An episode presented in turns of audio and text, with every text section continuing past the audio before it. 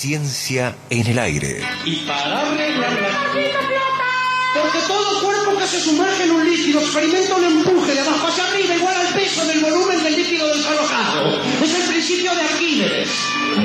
Arquímedes, ese que cuando lo descubrió dijo Eureka. Muchos mitos dando vueltas por ahí. En Mira quién habla, el conocimiento científico tiene la palabra. Con el deber de no divulgar más sonceras y respuestas rebuscadas, el profesor, doctor en astronomía, Guillermo Goldes, trae la papa y nos siembra algunas dudas.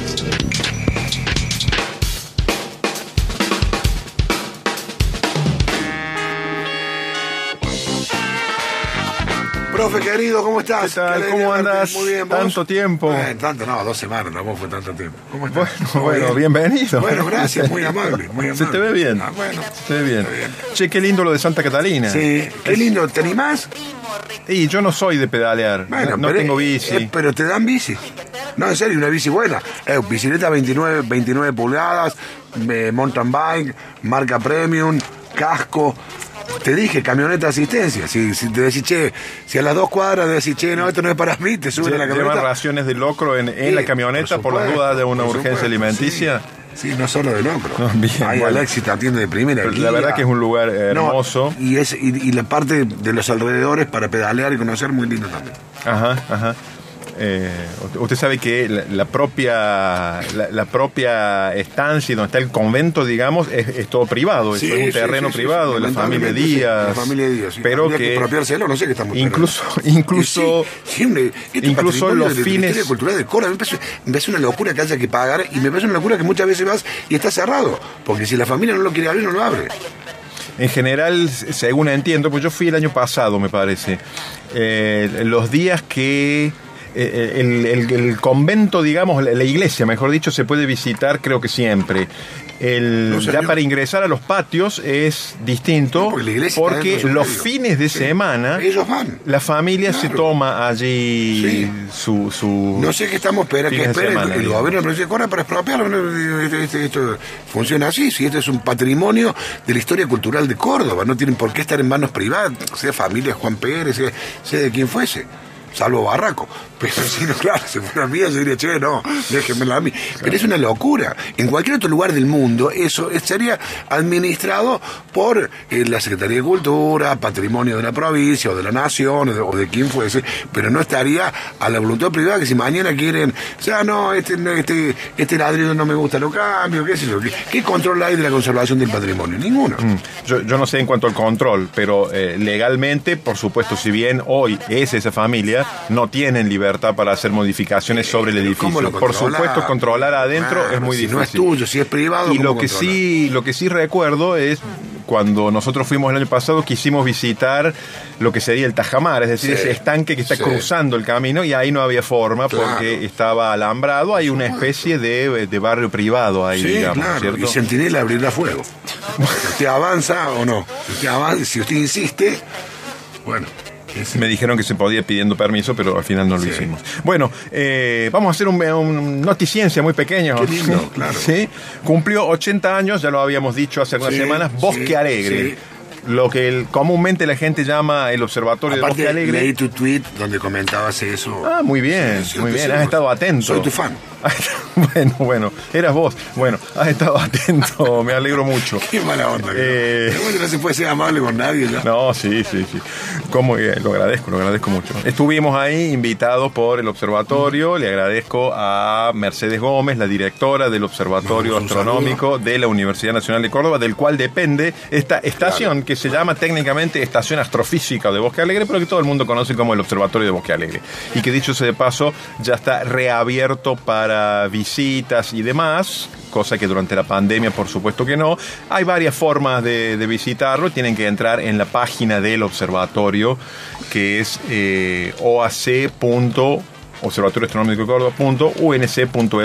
ahí van a ver cómo se lo puede visitar. Y bueno, eh, un grupo grande de gente, eh, muchos de los cuales yo no veía hace tiempo. La verdad, una de esas actividades lindas, ¿no? Eh, yo hice las observaciones astronómicas para mi trabajo final de la licenciatura en astronomía de FAMAF en el año 89, ahí en Bosque Alegre.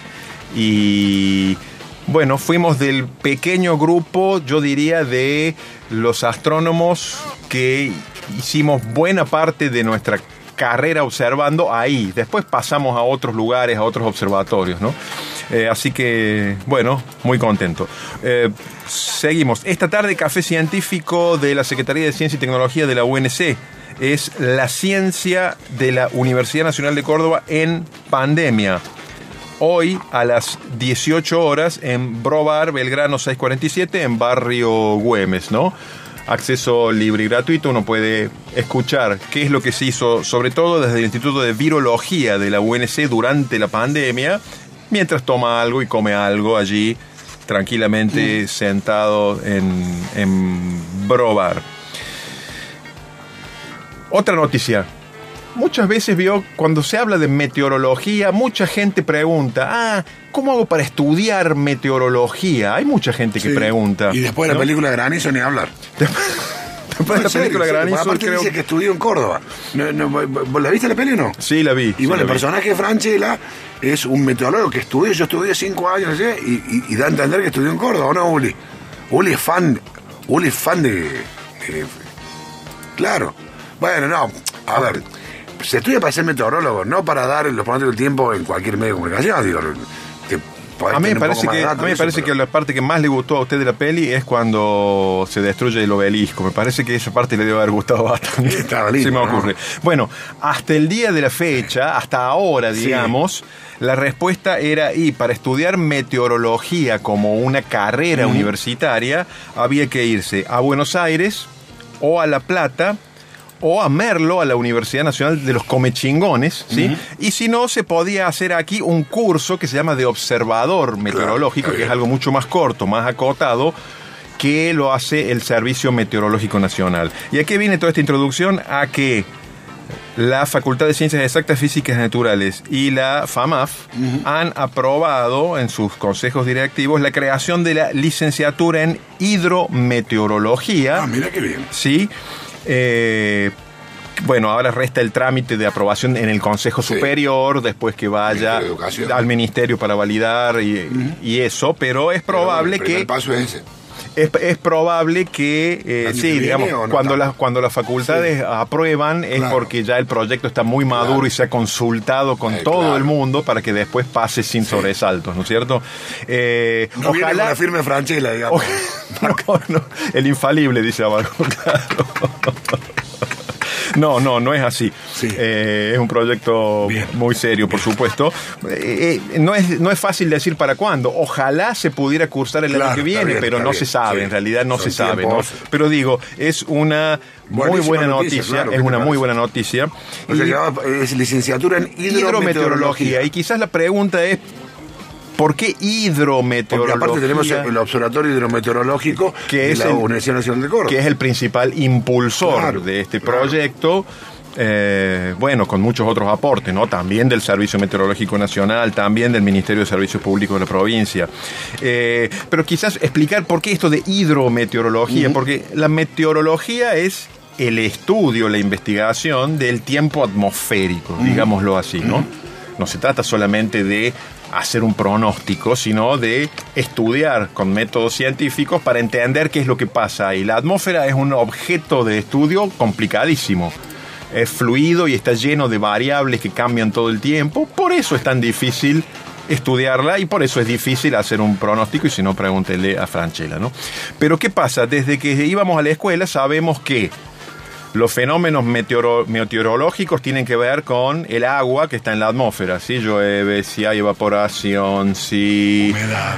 eh, bueno, la, la humedad relativa, si cae granizo, etcétera, etcétera, etcétera. Y también sabemos desde la escuela que hay algo que se llama el ciclo del agua, es decir, el agua que está en la atmósfera no está siempre en la atmósfera, sale de otros lados, de los mares, de los ríos, de los lagos, de los glaciares. El agua circula todo el tiempo. Entonces, estudiar solo lo que pasa en la atmósfera es una perspectiva limitada. Hay que estudiar cómo circula el agua en el planeta. Y eso es lo que hace un poco la hidrometeorología.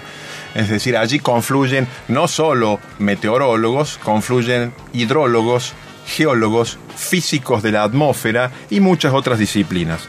Veremos eh, cuándo eh, el, el Consejo Superior de la Universidad y el Ministerio lo aprueban, pero ya hay un primer paso muy importante que es que las facultades que van a dictar esta nueva carrera eh, han, aprobado, han aprobado el proyecto.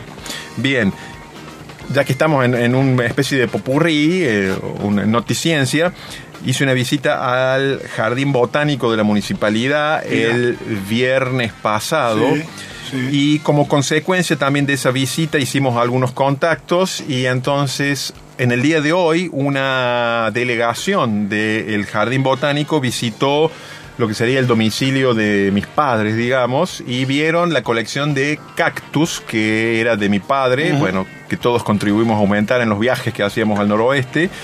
Y bueno, llegamos a un principio de acuerdo, entonces comenzaron a llevar muchos de esos Ah, mira, cactus va, que ¿Lo donaste? lo estamos donando, Bien. lo estamos ¿O donando. lo vas a alquilar? No, no, ¿Se alquilan los cactus? No, pregunto. que eso, Eh, no debe, debe haber mucha gente que los vende o demás. Nosotros decidimos, ya que manifestaron mucho interés y ellos bueno. tienen un cactario allá, Ajá. Un donarlo. cactario. Un cactario, sí. Eh, donarlo y es probable que se haga un paseo que lleve el quizás el nombre de mi padre, viejo, que qué fue lindo, el.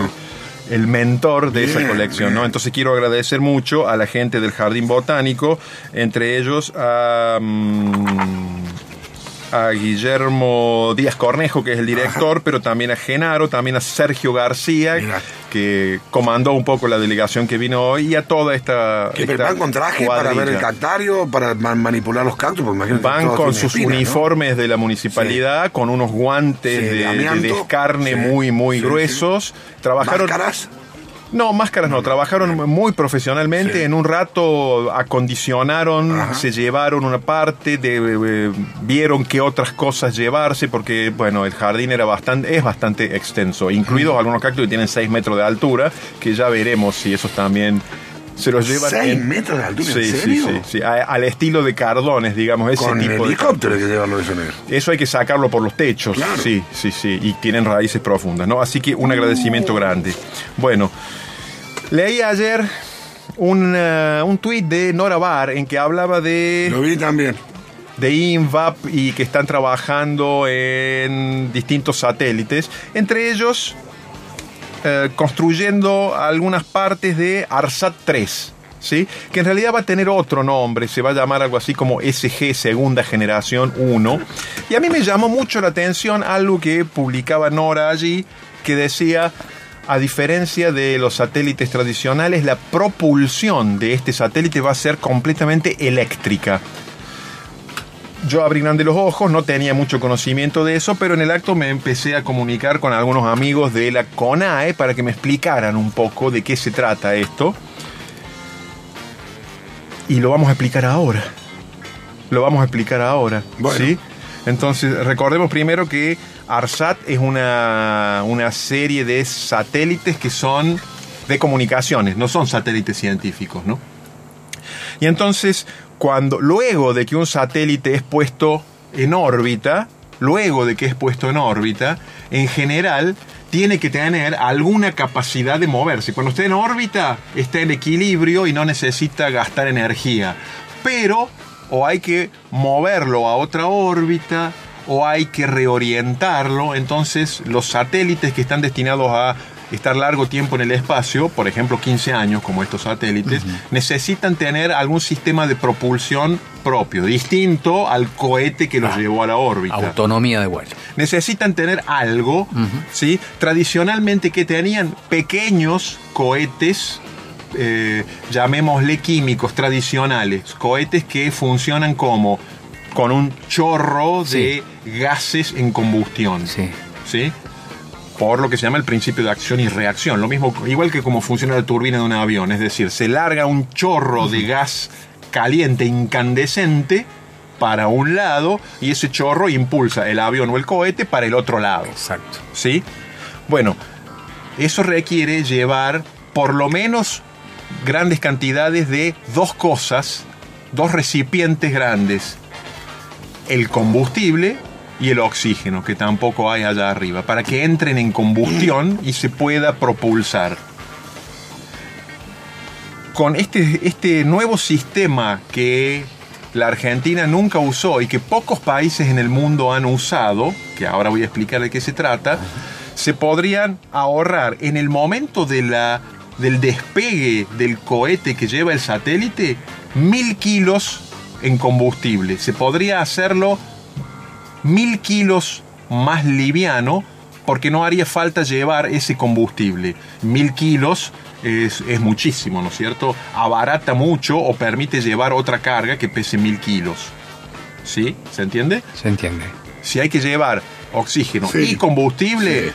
bueno, eh, hay, hay que gastar mucha energía en subir ese combustible hasta allá arriba. ¿Qué es esto de la propulsión eléctrica? Quizás no está bien dicho propulsión eléctrica, ¿no? Bueno, también son reactores, es decir, una especie de motor que larga un chorrito de algo, ¿sí? Y lanzar un chorrito de algo No para un lado. serio que son, chicos, la. Lanzar un chorrito, después me explico por qué digo chorrito. Sí. Lanzar un chorrito de algo para un lado. Dijo chorrito. South Park. Bueno, lanzar un chorrito de algo para un lado Sí. hace que aquello que lo lanza Sí. se impulse un poquito para el otro Hacia lado. el otro lado. Bueno, Claramente. ¿en qué consisten estos motores? Y en vez de lanzar un enorme chorro de gas incandescente, Sí. como tradicionalmente, lanzarían un chorrito muy sutil de iones. Iones. Iones. ¿Se acuerdan? La materia está formada por átomos. Sí. Y los átomos están formados por un núcleo con carga positiva y una nube de electrones con carga negativa. En conjunto son neutros los átomos. Pero si al átomo por algún proceso le sacamos uno o muchos electrones, deja de ser neutro y se transforma en un ion, que ya tiene carga eléctrica. Y como tiene carga eléctrica, se lo puede mover con un campo eléctrico. Parece complicado, pero entonces, ¿qué son estos chorritos que largarían estos motores que tienen un nombre? Los rusos los utilizan desde hace décadas en sus satélites. Son los creadores de estos motores que se llaman motores HALL, H-A-L-L. Los rusos los utilizan hace décadas. ¿sí?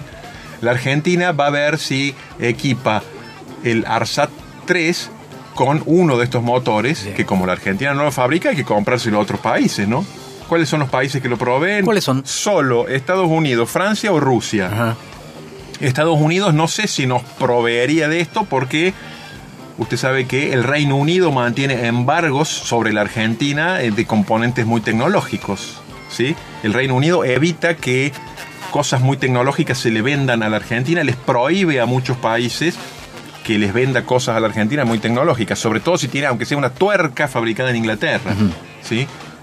Entonces, más probable es que lo, lo llegue a proveer Rusia, supongo. No sé cómo estarán las cosas en Las estos relaciones. momentos para con- no tanto las relaciones, sino si será sencillo hacer, comprarle a, a Rusia estos motores, ¿no? Pero entonces, estos motores largan un chorrito. ¿Por qué digo chorrito? Sí, sí. Porque no es un chorrazo de gas incandescente como largan los reactores tradicionales, eso que está haciendo. César, sino un chorrito muy sutil de iones, muy finito, Un digamos. suspiro, digamos. Un suspiro.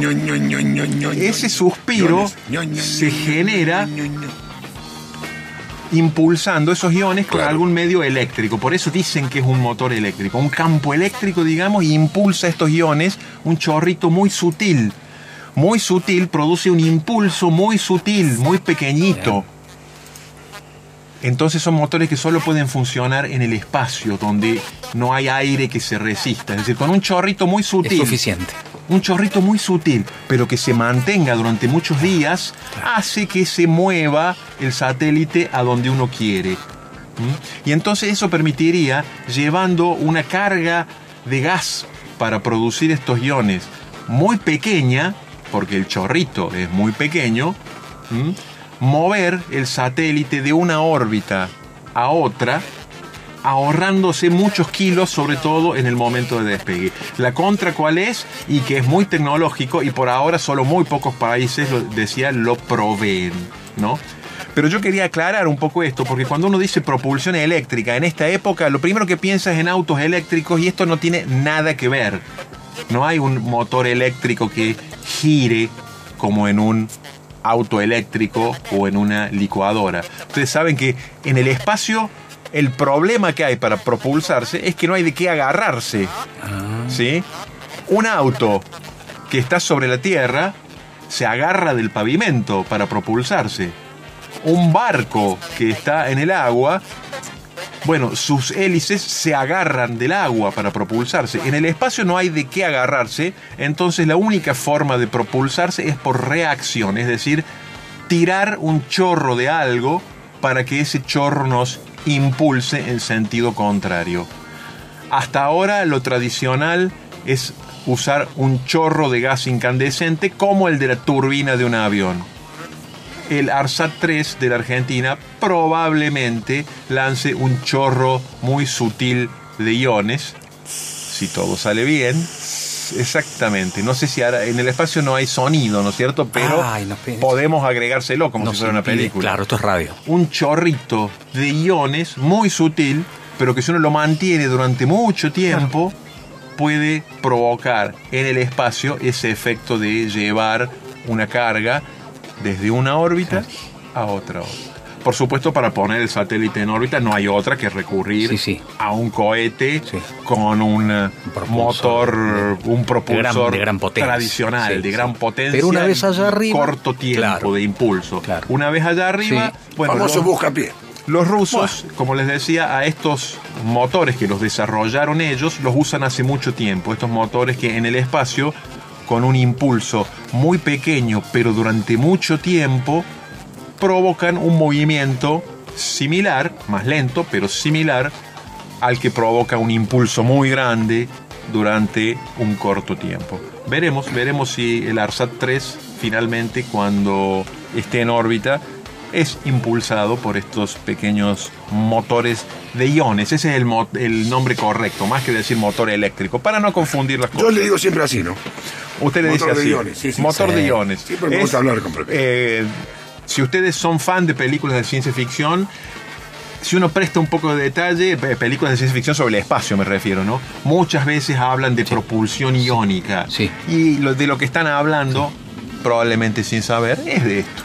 Bien, bien, pero, pero hay un argumento este, real, ¿no? En, en- en los diálogos Hay una- de esas Hay películas. un argumento real. De hecho, Es- le- como le digo, los ningún- rusos claro. utilizan hace décadas Claro. en el espacio esta, esta propulsión iónica. Bien, o sea, Así son es. películas didácticas, eh, porque están basados en, o no, Bueno, en hechos científicos reales. Hay Sí, de todo, hay de sí. todo, ¿no? Hay de todo. Hay películas que están basadas, que tienen asesoría científica muy importante. Por eso, a eso me Por refiero. ejemplo, recuerdo esta película que se llamaba Interestelar. Sí, está buenísima, muy Ojo, buena, el hecho de que tenga asesoría científica no hace que una película sea ni mejor ni peor. Eso dependerá del director. pero de- es de la interesante que, historia, Sí, que pero además de son- entretener, te, te- te eduque, ¿no? Son bolazos más creíbles.